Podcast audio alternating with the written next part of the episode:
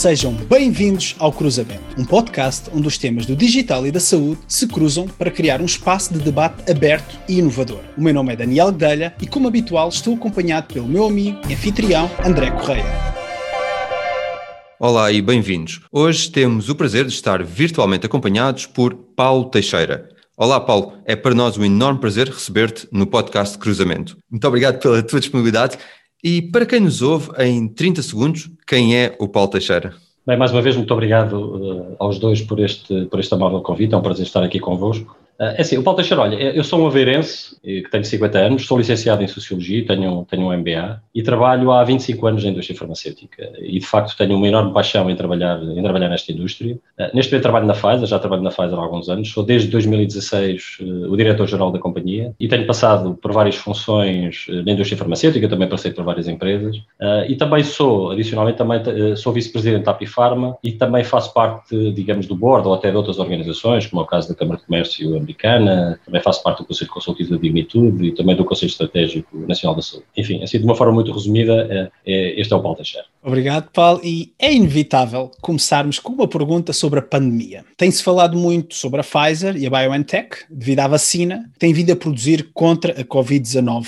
Olhando aqui para o importante cruzamento entre a saúde e as tecnologias, qual a importância da tecnologia para acelerar todo este processo de desenvolvimento, produção e distribuição da vacina contra a Covid-19, Paulo? E pode este processo repetir-se para outros medicamentos no futuro? Daniel, eu diria que a tecnologia desempenhou aqui um papel absolutamente fundamental, porque ainda para mais estamos a falar de uma vacina que tem uma tecnologia que é uma tecnologia completamente inovadora, que é o RNA mensageiro e que, contrariamente àquilo que uh, existe uh, ou existia até hoje uh, nas vacinas convencionais, que utilizavam normalmente alguma componente do vírus vivo, estas vacinas baseiam-se essencialmente naquilo que é, precisam apenas de uma fração, neste caso do DNA, e como sabemos, logo desde o início desta pandemia, logo em janeiro, isso foi logo sequenciado Uh, o que permitiu a possibilidade de nós conseguirmos, de facto, fazer, construir uma vacina, sobretudo recorrendo a esta tecnologia uh, do RNA mensageiro. Uh, e, portanto, isto é uma espécie de um software que é facilmente efetuado em laboratório e a partir daí, obviamente, conseguimos então inocular, neste caso, no, no, corpo humano, que por sua vez irá permitir então criar a tal resposta imunitária e criar os anticorpos. E sem dúvida alguma que é, este é um, um excelente exemplo aqui, um, digamos, de, de, de, uma evolução em termos da tecnologia que permite, enfim, de uma forma muito mais rápida nós conseguirmos construir as vacinas e esta vacina tem também a particularidade de poder também ser mais facilmente construída, chamemos-lhe assim, para novas variantes e obviamente nós hoje falamos muito naquilo que é, ah, digamos, a problemática de novas variantes que possam tornar-se resistentes às vacinas que hoje estão a ser disponibilizadas às pessoas. E, portanto, esta tecnologia tem, de facto, essa, essa vantagem de, caso venha, e acreditamos que para já, felizmente, isso não tem acontecido, mas caso venha a surgir esta necessidade de, de ter que adaptar e de criar uma nova vacina, isso uh, facilmente é efetuado. E depois, naturalmente, tudo, a, a própria tecnologia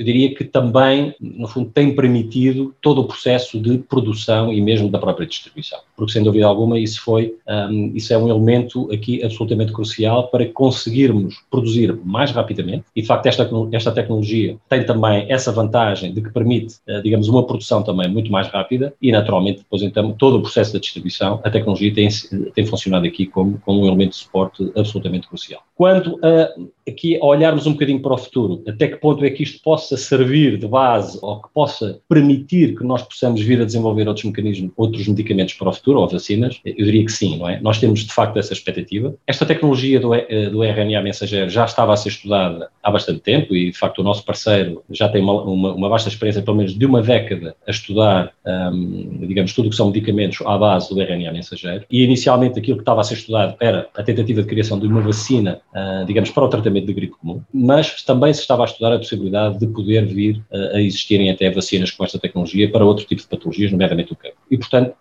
se há uma das, digamos, das grandes vantagens também desta tecnologia é que abre aqui uma perspectiva para a ciência de podermos vir a desenvolver novos medicamentos e novas vacinas para outras patologias e, e no fundo, quem acaba por sair muito, muito beneficiado com isto é, sem dúvida, uh, por um lado, as pessoas e também a ciência. E falaste em tecnologia, inevitavelmente falamos também de empresas com base tecnológica. Uh, tivemos neste podcast há, há algum tempo a presença da diretora-geral da Microsoft, a Paula Panarra, e agora estamos a falar com, contigo, o diretor-geral de uma farmacêutica, a Pfizer. A pergunta é: como tem sido a colaboração entre a indústria farmacêutica e as empresas de base tecnológica? E já agora pedia dois exemplos também para demonstrar essa colaboração. É assim, nós na Pfizer já, eh, enfim, também eh, reconhecemos que efetivamente a tecnologia é que é um elemento fundamental uh, e, digamos, até faz parte daquilo que é, uh, digamos, os nossos próprios imperativos estratégicos de usar a tecnologia para permitir, por um lado, digamos, uma aceleração em todo o processo de desenvolvimento clínico, porque sabemos que, sem dúvida alguma, isso pode permitir, de facto, esta, esta aceleração e a questão também da, da, da própria digitalização e utilizar aqui a digitalização para tornar até os, os nossos processos internos também muito mais ágeis e facilitar facilitar a vida a todas as pessoas que trabalham na organização, de forma que as pessoas também possam ter mais tempo para se dedicarem àquilo que é verdadeiramente importante, que é, eh, obviamente, pensarem em fazer algo que efetivamente possa contribuir para trazer inovações que transformam a vida dos doentes. Nós temos, eh, já de longa data, temos uma colaboração como exemplo, a Pfizer tem já há algum, há algum tempo uma colaboração, por exemplo, com o IBM, com a Watson IBM. E neste caso o Watson, como sabemos, é aqui uma plataforma, ou, ou melhor, até um supercomputador que procura resolver alguns problemas cognitivos. E, sobretudo na área da oncologia, nós temos, temos vindo a, a procurar ter esta parceria com a, com a IBM, em que, ela, em que o Watson analisa diversos dados, como por exemplo registros clínicos, algumas guidelines, informações, artigos clínicos, é? e dados do doente, e, e vai recomendar, ou tem a possibilidade de recomendar ao médico diretrizes de atuação de uma forma absolutamente rápida, estamos aqui a falar em microsegundos, algo que era, eu diria que era quase impossível, porque se, se olhássemos, se víssemos que era o próprio médico a ter que recolher toda essa informação, uh, e portanto, sem dúvida alguma, isto ajuda, ou o objetivo é procurar ajudar claramente a tomar decisões mais rápidas, mas também decisões muito mais acertadas, ou seja, em que não existe aqui tanto a perspectiva sempre do erro humano. E aqui nós olhamos nesta colaboração numa perspectiva também de descoberta de novos medicamentos, é? através de, da recolha de diversos dados dos investigadores para gerar novas hipóteses e potencialmente até vir aqui eh, ajudar-nos à descoberta de novas moléculas ou, ou, ou até de novas indicações para os medicamentos Outro dos exemplos, e esse até é relativamente recente, é uma colaboração que a Pfizer, e, não só a Pfizer, e até o seu próprio parceiro, uh, numa das áreas que nós temos até uh, uma aliança com o medicamento, de uma colaboração com a Fitbit. E a Fitbit, que todos nós conhecemos, com aqueles wearables, com aqueles relógios, não é? E aqui o objetivo é, um, é uma colaboração que visa, sobretudo, desenvolver aqui alguns conteúdos educacionais e, sobretudo, para procurar aqui orientar e dar mais informação a todas as pessoas, sobretudo uh, pessoas que sofrem de, ou, ou que possam ter o risco de de, sofrer de fibrilação auricular. Não é? E todos nós sabemos que uh, nós já temos aplicações, uh, sobretudo nos Apple Watch, que já permite, uh, obviamente, fazer aqui, nós fazer medição de alguns eletrocardiogramas, e de facto o Fitbit tem esta colaboração com a Pfizer, no sentido também de procurar ainda obter maior informação, no sentido em que todos nós possamos lidar com a doença de uma forma cada vez mais eficiente. E aqui o objetivo é nós conseguirmos até melhorar cada vez mais o próprio diagnóstico.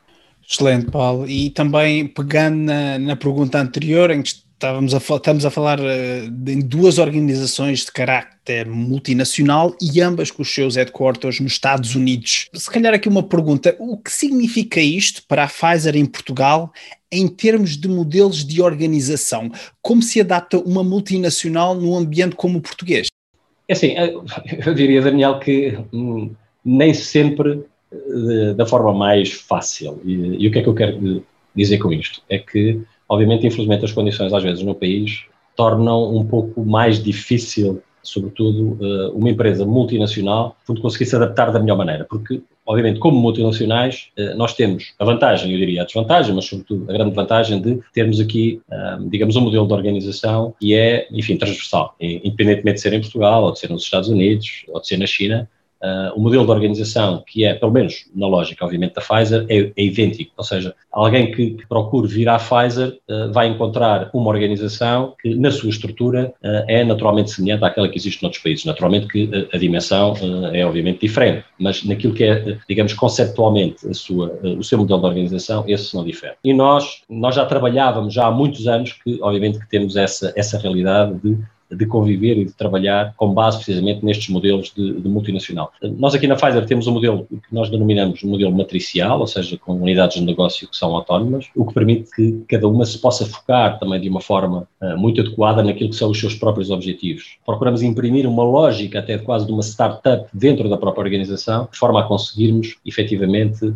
potenciar ao máximo tudo aquilo que são os objetivos de cada área. E isso permite, de facto, também grandes oportunidades para os colegas, porque neste modelo de organização inovação, e sendo aqui uma multinacional e sendo uma empresa global que, enfim, está presente na grande maioria dos países, isto cria de facto também muitas oportunidades para que os colegas possam ter e possam crescer profissionalmente e possam ter a oportunidade de desempenhar funções que extravasam aquilo que são as responsabilidades locais e nacionais. E nós aqui eh, na Pfizer, inclusive, temos já cerca de 15% de tudo aquilo que é a nossa força de trabalho, que tem responsabilidades globais ou regionais. E, eh, naturalmente, aqui, mais uma vez, a tecnologia funciona aqui claramente aqui como um facilitador, permitindo que colegas, uh, que esses colegas possam, enfim, continuar a residir no país, mas que possam, ao mesmo tempo, ter essa responsabilidade de conduzir e de, de, de liderar equipas internacionais com pessoas espalhadas por todo, todo o mundo. Agora, quando eu há pouco dizia que também é, é cada vez mais difícil, porque, infelizmente, temos aqui alguns custos de contexto que por vezes eh, fazem com que o nosso mercado seja, infelizmente, cada vez menos atrativo para que empresas multinacionais possam prosperar, possam florescer. Mas isso eu diria que isso é outra, eh, é outra questão.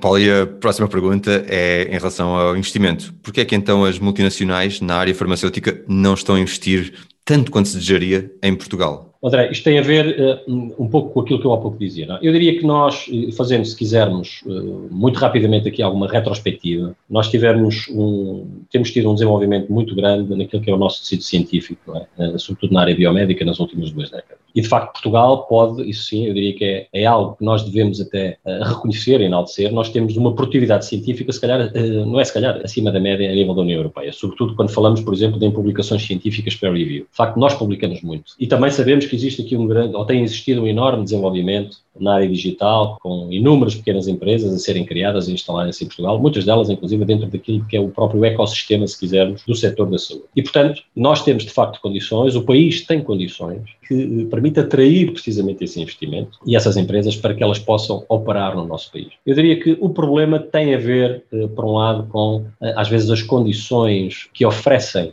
em termos de benefícios, em termos do próprio contexto económico ou regulamentar, para que essas empresas, de facto, não só se instalem, mas que depois possam, como há pouco dizia, possam prosperar. Nós, infelizmente, acho que continuamos a ter um enquadramento regulamentar muito complexo no que respeita a colocar medicamentos inovadores no nosso mercado. Portugal, infelizmente, ainda é dos países da Europa Ocidental em que a possibilidade do acesso à inovação, da aprovação da inovação, ainda demora demasiado tempo, comparativamente quando nós nos comparamos até com alguns países da Europa Ocidental. E eu acho que nós queremos sempre comparar-nos com aquilo que são os países da Europa Ocidental, não nos queremos comparar com outros países que, onde efetivamente também sofrem, se calhar, de problemas semelhantes. Temos várias camadas de decisão em todo este processo e isto contribui efetivamente para que haja demoras em todo o processo e que faz com que, se calhar, um doente português acabe por não estar nas mesmas circunstâncias de ter acesso a esse medicamento dentro do mesmo timing, e nas mesmas circunstâncias do que, se calhar, outro doente que está em França ou em Espanha ou em Itália, só para citar aqui estes exemplos. E depois, naturalmente, temos que ter consciência de que as, as empresas como a Pfizer e, as, sobretudo, as multinacionais farmacêuticas, e quem diz multinacionais farmacêuticas diz multinacionais de outro setor. Podemos, eu diria, quase que extravasar isto para outras áreas. Quando têm que tomar decisões sobre, sobre o investimento, onde vão investir, naturalmente levam em consideração e dão prioridade nas suas decisões de investimento a países que valorizem e que priorizem de facto a inovação. E, portanto, as condições favoráveis de acesso ao mercado são, sem dúvida alguma, aqui um fator crítico de sucesso no que respeita a estas decisões de investimento. Uh, e se nós continuamos a criar aqui obstáculos à inovação, não estamos a aproveitar aqui este ativo que é muito importante no nosso país e que é o nosso tecido científico. Isso faz com que as condições, quando nos comparamos com outros países, porque não nos podemos esquecer, quando uma empresa como a Pfizer, e quem diz a Pfizer diz outras, tomam estas decisões, naturalmente tomam estas decisões no âmbito de um quadro muito competitivo. Que há outros países que normalmente também têm exatamente os mesmos interesses de conseguir captar o máximo possível de investimento. E aí, nós, quando nos comparamos precisamente com outras economias e com outros países, eu diria que nós não, não ficamos muito bem ainda na fotografia.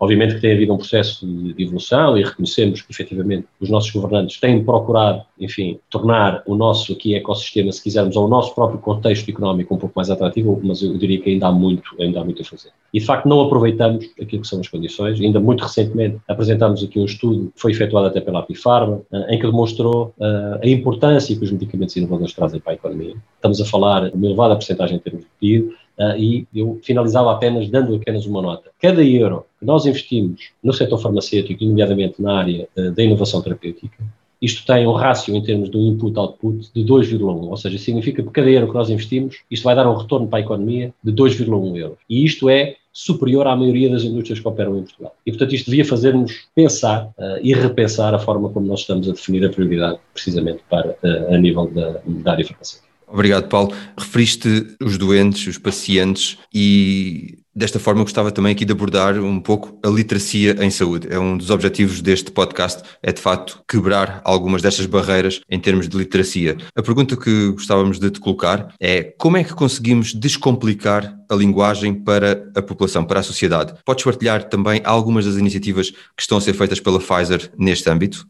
Não, com certeza. E eu acho que, e até fruto, se calhar, de, de, digamos, da situação que nós temos todos vivido com, com a pandemia, nunca se falou tanto em saúde, nunca se falou tanto em ciência, em investigação, como no último ano. E dando aqui apenas aqui também alguns, alguns dados, eu por acaso eu tive essa preocupação, até eu, eu, li há pouco tempo que em 2016, portanto num estudo realizado em 2016 sobre literacia em saúde, 5 em cada 10 pessoas tinham índices muito baixos de literacia, portanto estamos a falar de 50%.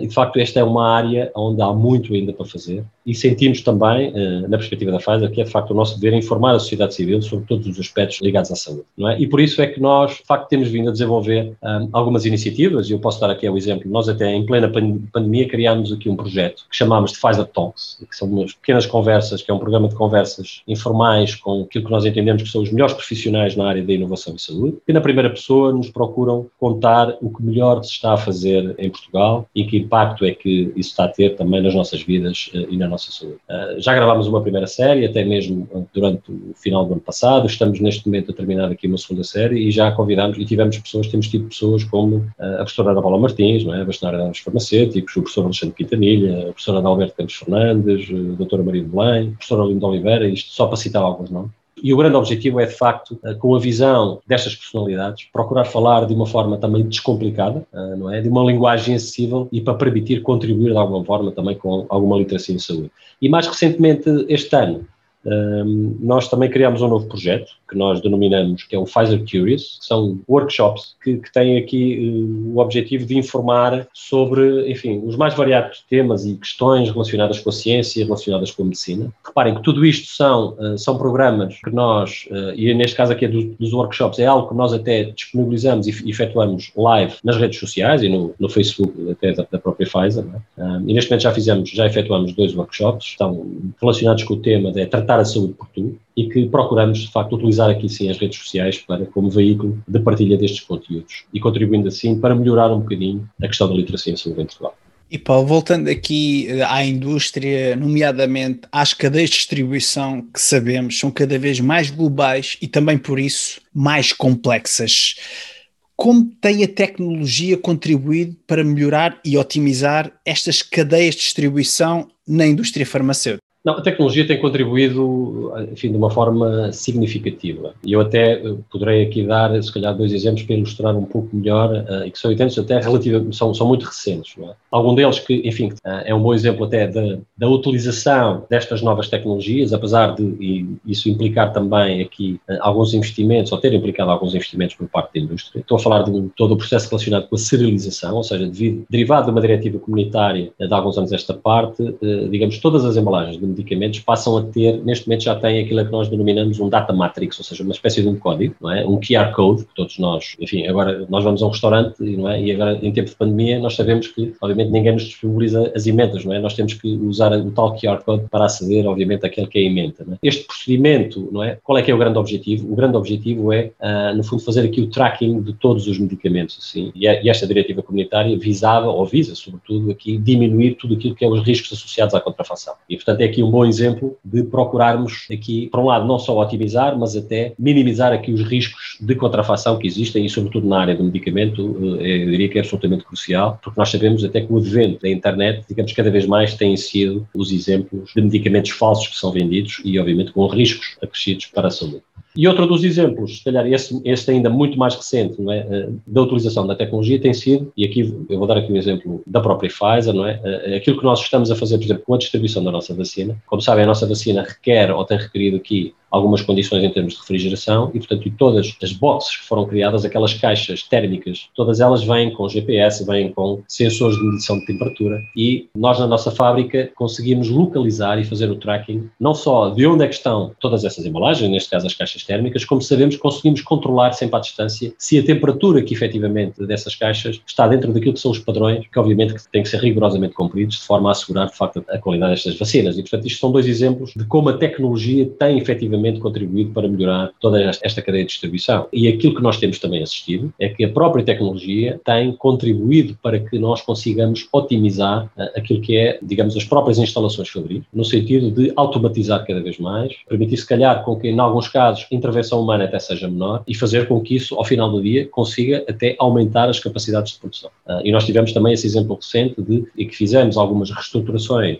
numa das nossas fábricas, com vista precisamente aqui a, a otimizar todo o nosso processo de fabrico. E a, a tecnologia aqui, eu diria que é um elemento absolutamente crucial ainda na senda da tecnologia, Paulo, e olhando para um elemento importantíssimo na indústria farmacêutica, que são os ensaios clínicos, um, e hum, que são usados nomeadamente para o desenvolvimento de novos medicamentos, como é que as tecnologias e estas novas tecnologias têm também contribuído para otimizar este processo, Paulo?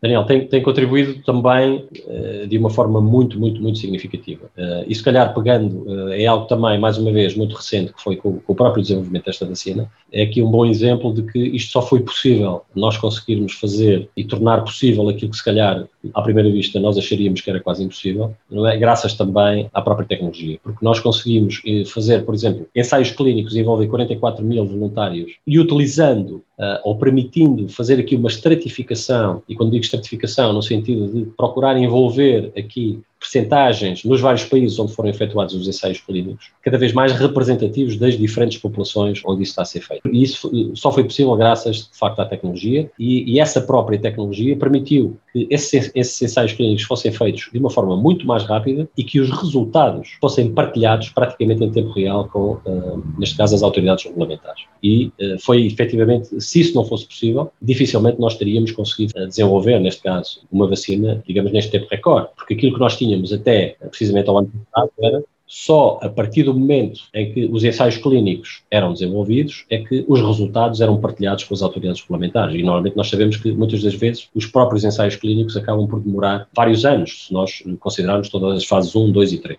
E a própria tecnologia funcionou aqui como uh, também um elemento de facilitador em permitir, por um lado, o recrutamento, por outro lado, toda a parte da, da avaliação e, por outro lado, depois, uh, digamos, a aprovação. Uh, e aquilo que nós olhamos, sem dúvida, para aquilo que é provavelmente o futuro, é que a tecnologia permite ou está a permitir com que, de uma forma mais fácil por um lado, os doentes vão poder ter acesso, ou estão a ter acesso, também de uma forma muito mais facilitada, digamos, a, a, todos os ensaios clínicos que estão a ser realizados em todo o mundo. E isso, sem dúvida, é uma maioria que é uma, é uma grande vantagem para os doentes e, sobretudo, para aquelas famílias e que, infelizmente, acabam por, por estar a sofrer enfim, de determinado tipo de doenças e que procuram quase desesperadamente a possibilidade de poderem participar em, em, alguns ensaios clínicos e só graças à, à tecnologia e à, e à, possibilidade de nós disponibilizarmos uh, de uma forma muito rápida toda essa informação e todos esses dados, as pessoas passam a ter acesso também de uma forma muito mais facilitada, mas isto também vai permitir que, eh, de futuro, um, o desenvolvimento de novos medicamentos e de novas vacinas vão uh, permitir otimizar ainda mais este processo. Eu não digo que nós, a partir de agora,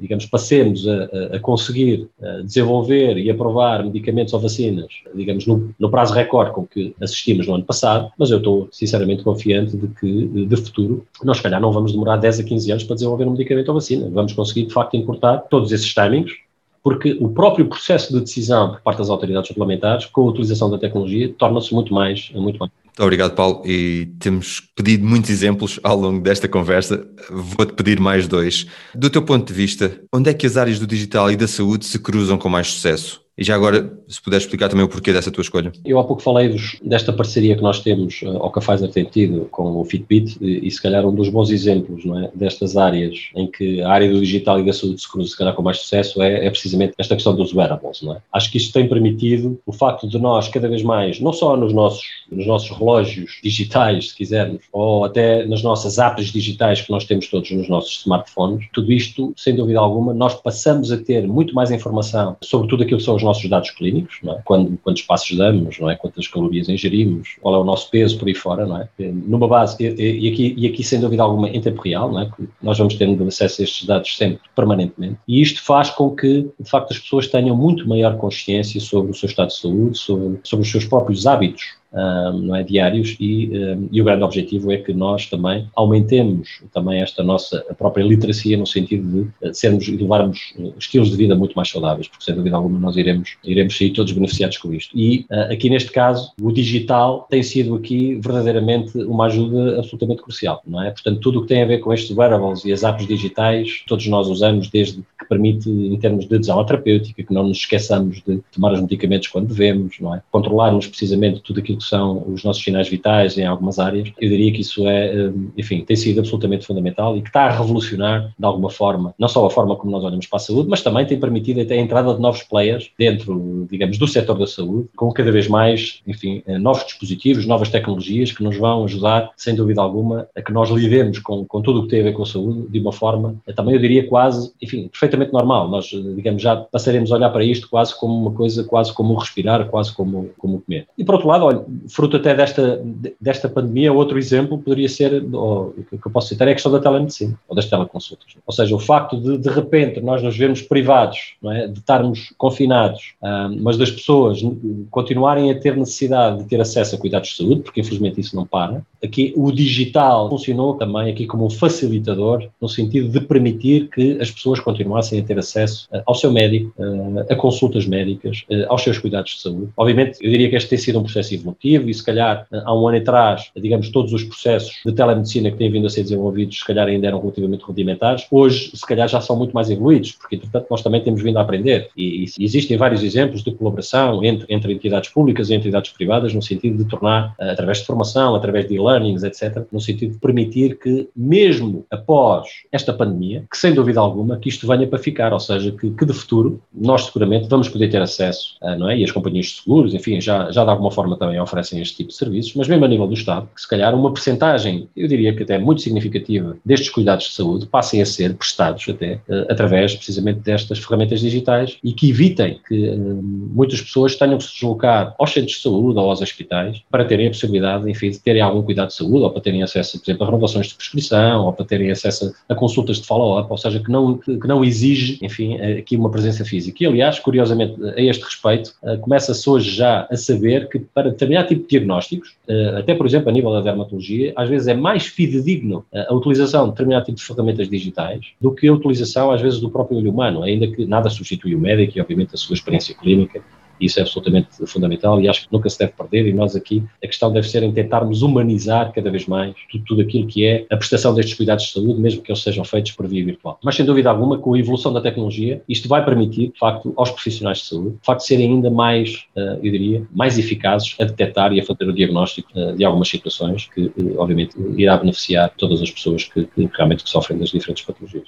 Obrigado, Paulo. Muito obrigado pela tua disponibilidade. Falámos neste episódio sobre o importante papel que a Pfizer está a desempenhar no combate à pandemia e em vários projetos e muitos exemplos que a Pfizer está a desenvolver uh, na área da saúde e também no cruzamento com as tecnologias. Última pergunta, Paulo. Caso os nossos ouvintes queiram saber mais sobre ti ou acompanhar a tua atividade, onde é que podem encontrar online? Olha, Daniel, hum, eu diria que, é assim, apesar de eu não ser, eh, eh, digamos, das pessoas mais ativas nas redes sociais, obviamente, nós temos procurado, hum, e, procura, eu procuro em particular, partilhar aquilo que nós vamos fazendo e aquilo que, obviamente, aquilo que nós entendemos que de melhor vamos fazendo e que queremos eh, que as pessoas, de facto, tenham conhecimento e fazemos através das nossas redes sociais, através do LinkedIn, através do Facebook, e, portanto, eu aqui diria, ou por via dos canais digitais das redes sociais da Pfizer, ou daqueles que são mais pessoais, eh, as pessoas poderão encontrar-me e eu terei totalmente disponível para partilhar e disponível para colaborar naquilo que for necessário. Muito obrigado, Paulo. Quanto a nós, podem também encontrar-nos no LinkedIn e Twitter e para feedback sobre o podcast, visitem o nosso website em cruzamentopodcast.com. Esta informação estará nas notas do episódio. Despeço-me